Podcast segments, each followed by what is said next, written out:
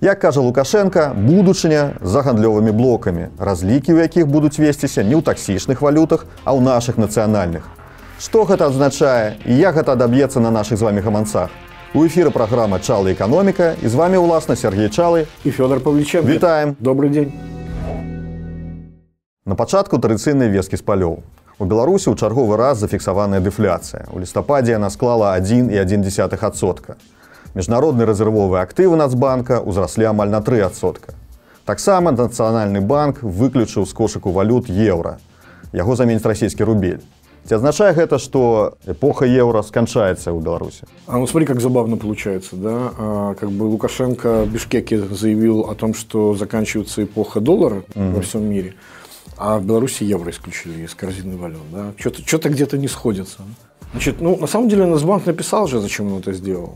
Смысл же заключается в том, что доля а международных расчетов евро действительно очень сильно упала, особенно внешнеторговых расчетов. Это связано с тем, что основной экспорт, который шел, в частности, нефтепродуктов, да, калийных удобрений, то есть все вот это вот направление, которое было значит, на запад и в Европу, а, соответственно, денежные потоки, которые шли за вот эти вот товарные значит, поступления, они, конечно, обмелели, и, соответственно, доля расчетов в евро естественным образом упала. Значит, сейчас обменники работают, как у нас, помнишь, во времена валютных кризисов принято было говорить, сколько сдали, значит, столько вы можете купить. Вот по евро действительно именно так и происходит.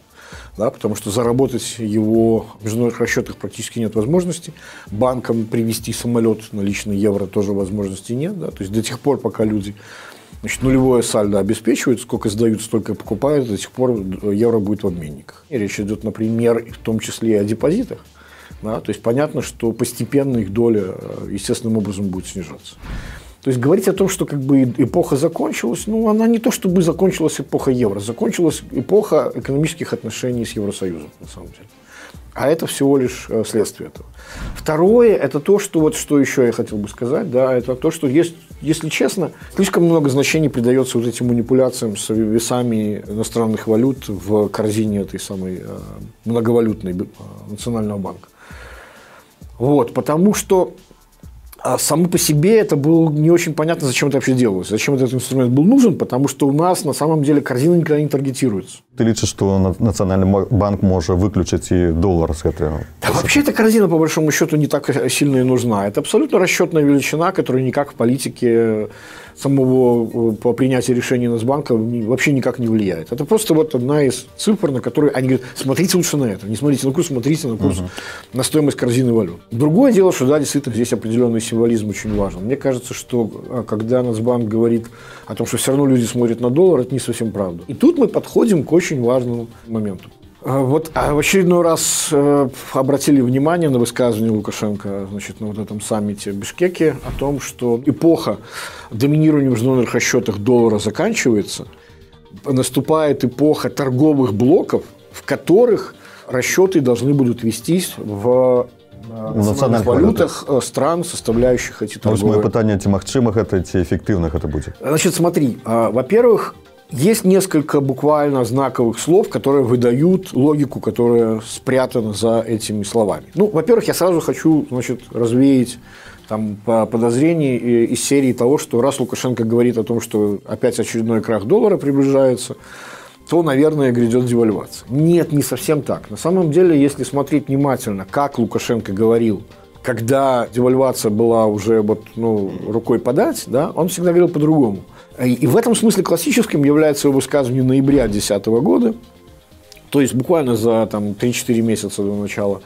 эпических размеров валютного кризиса, когда он говорил, ну хватит уже вам, зачем вы вот за этой бумажкой этой бегаете, вы же там потеряете.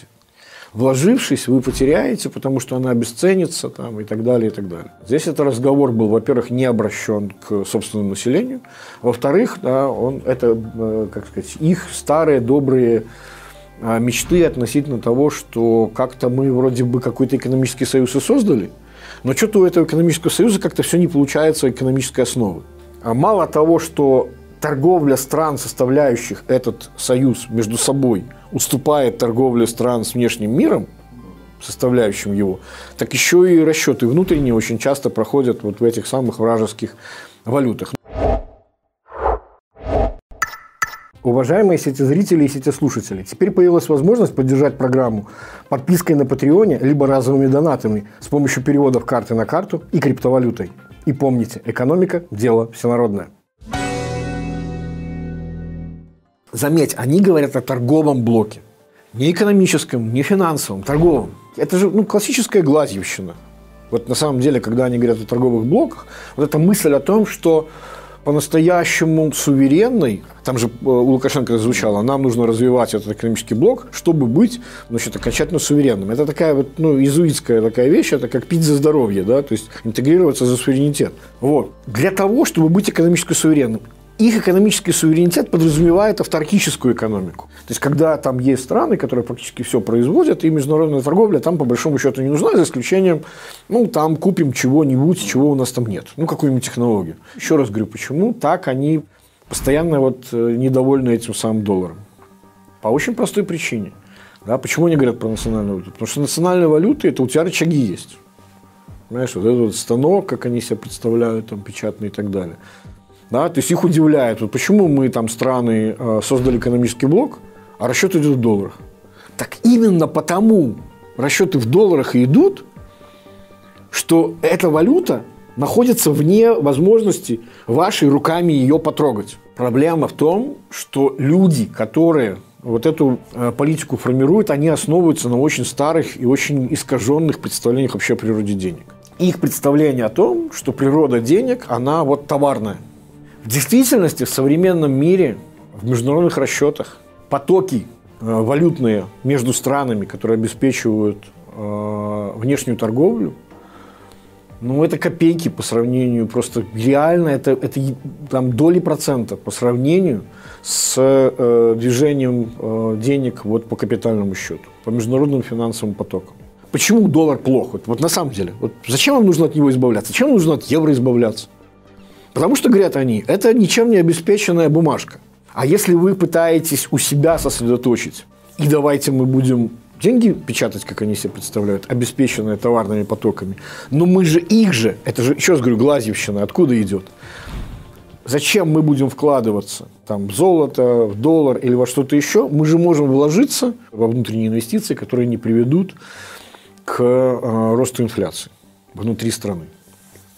И так оно и было бы, если бы действительно все ваши инвестиции были бы производительными. Но, как мы знаем, в странах, которые стремятся к ручному управлению экономикой, не только в финансовой сфере, но и в реальном секторе, там так, так часто не получается.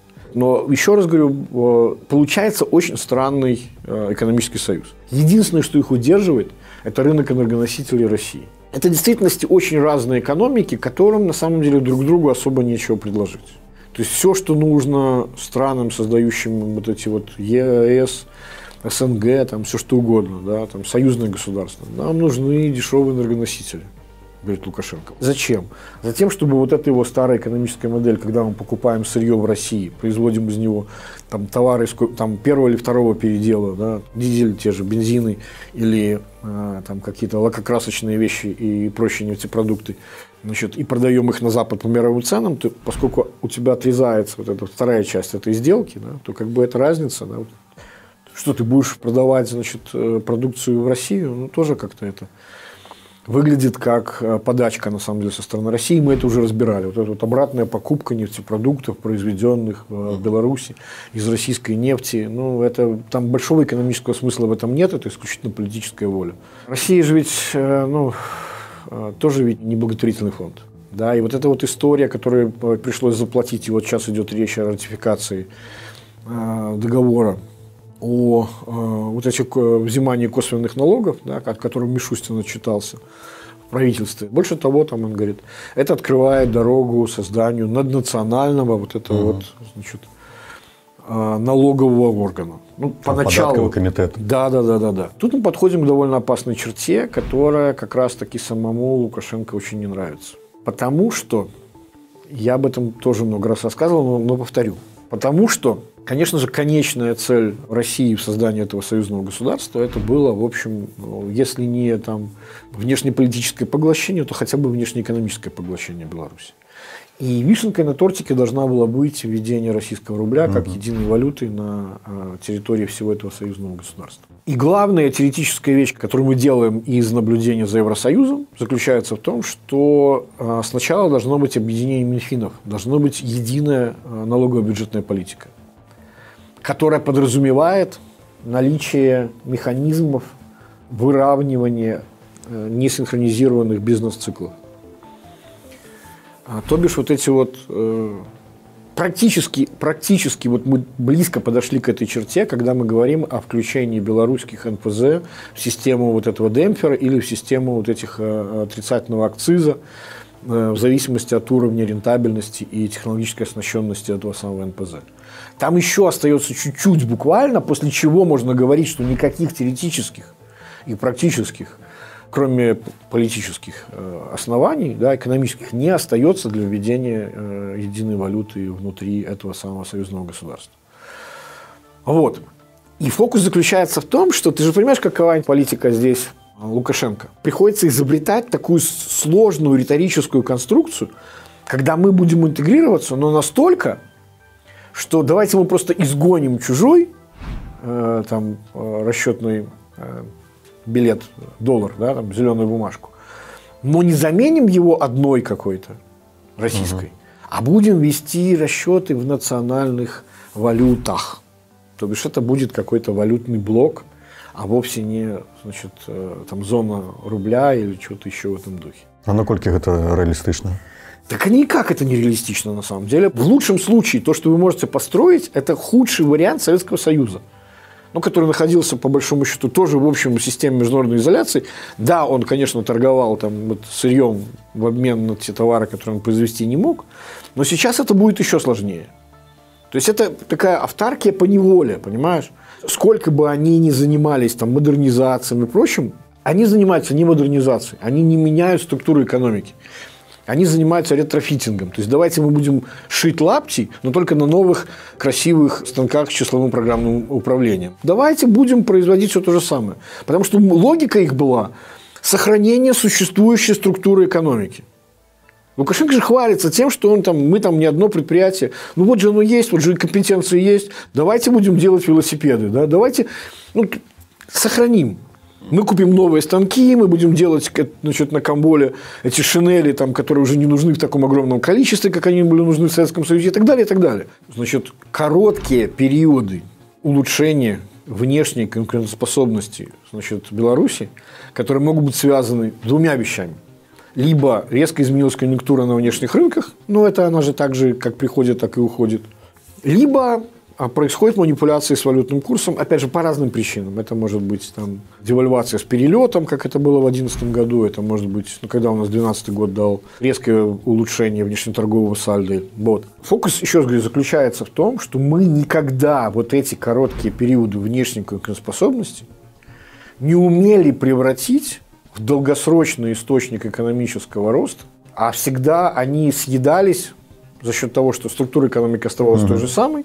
Как только ты начинаешь зарабатывать больше, ты начинаешь больше тратить, причем опережающими темпами, и у тебя автоматически начинает расти импорт, который причем э, растет темпами более высокими, который скрадывает вот а эту ты разницу. расскажешь про поживецкий импорт и, и тот и другой, и тот и другой. Это примерно как, знаешь, как значит, человек, который страдает избыточным весом, почувствовал, что, значит, о, я начал ходить в тренажерный зал, и решил, что, значит, а теперь можно съесть больше пирожных, потому что он потратил больше калорий. Сколько вы не говорили промышленной политики? Промышленная политика, если давать ее корректное определение, это таргетирование определенной структуры экономики. То есть мы будем развивать вот эти отрасли. Короче, одним будем давать возможность рождаться и взрослеть, а другими будем заниматься эвтаназией. Вот как Тэтчер, например, делала с шахтерами. Это произошло бы естественным образом, но шло бы дольше. То есть ты в направлении и так рыночных механизмов, да ты просто ускоряешь их. Давайте мы добьем тех, кто отстающие, и поможем тем, кто передовые. Наша промышленная политика была всегда обратной. Давайте мы заберем у тех, кто значит, конкурентное преимущество получил, угу. потому что мы же всегда считаем, что это же не он молодец. Лукашенко же как говорит? когда, помнишь, экспорт стал э, внезапно выгоден молочной продукции в Россию, да, по сравнению с продажей на внутреннем рынке. Это же не ваша заслуга, говорит он. Надо им рассказать главное. Ах, вот подорожало, а мне, нам не дают, сдерживают цены. А надбавки даем? Конечно. А кредиты подешевле даем? Я посмотрел даем, по тому да. хозяйству. Под 2-3% кредиты брал. Рынок мы им обеспечили, они великие. А, мы в Россию завезем, там дороже. Это что, они рынок обеспечили? Нет, конечно. Это государство им рынок обеспечило. Поэтому вы нам должны. Давайте вы, значит, за это там что-нибудь будете нам делать. И вот так вот у нас работает эта система абсолютно в обратном порядке. Вместо того, чтобы направлять средства туда, где они приносят большую отдачу, их направляют туда, чтобы поддержать штаны там, где они падают, понимаешь? Я предлагаю нашим зрителям набрать в Гугле, да, поискать, какие предприятия признаны банкротом в последние там несколько лет. Это ни одно не будет предприятие, заброшенное властями. Скорее наоборот. Там про каждое будет сказано, оно недавно пережило модернизацию. Ну, какой-то там э, на днях был консервный завод очередной. И выяснилось, что ну, они как бы на новых станках, э, значит, по э, новому оборудованию производили с такой же отрицательной рентабельностью, только больше. Вот на самом деле, что такое промышленная политика в Беларуси современной. И по, и по мере того, как у вас вот эта вот производственная база э, деградирует, и вы все больше отстаете от передового технологического фронтира, тем естественным образом у вас ухудшаются и, и финансовые условия. И поэтому у вас получается, что каждый бюджет последующий просит кушать больше, все больше и больше. Вот этот вот э, бюджет, который сводится благодаря безвозмездно, то бишь даром помощи иностранных государств. Так вот, если, как сказать, посчитать, какой у вас первичный дефицит бюджета без вот этой безвозмездной помощи, то получается, что она у вас 20% от доходов. Пятая часть. Понимаешь, почему такое большое значение уделяется этим а, безвозмездным подаркам? Потому что возмездные подарки становятся все более дорогими. Помнишь, мы недавно обсуждали вот это решение об отсрочке и переносе платежей да, на более поздний срок с плавающей ставки на фиксированную 12% годовых, что само по себе казалось довольно много. А сейчас же мы получили еще один бенчмарк, как называют, что называется, этой процентной ставки. Да? 5 миллиардов российских рублей на белорусской валютно-фондовой бирже такие разместили. Дата погашения 12 декабря 2025 года, то бишь 1100 дней, ну, 3 года практически. И процентная ставка по займам в российских рублях 12,5% годовых. То есть это означает, что Минфин считает, что такая стоимость заимствования для него приемлема не сейчас прямо, потому что это кризис, а на несколько лет вперед. Что, в общем, тоже не является никоим образом э, ничем хорошим. Про падтрымку неэфектыўных прадпрыемстваў казаў насамрэч і міністр фінансаў сільверстаў. Ён прапанаваў забіраць прыбытак ад росту коштаў и передавать на, на инвестиционные, на социальные. Социальные, как он выразился, цели, да. Потому что в представлении белорусских властей наличие прибыли – это какая-то ненормальная ситуация. Потому что что такое прибыль? Это же фактически доход акционеров. Это же тут недалеко и до э, преступного вывоза капитала в виде дивидендов, да? Как делали некоторые владельцы, находящиеся за границей торговых сетей там, и так далее, что вызвало монарший гнев Лукашенко.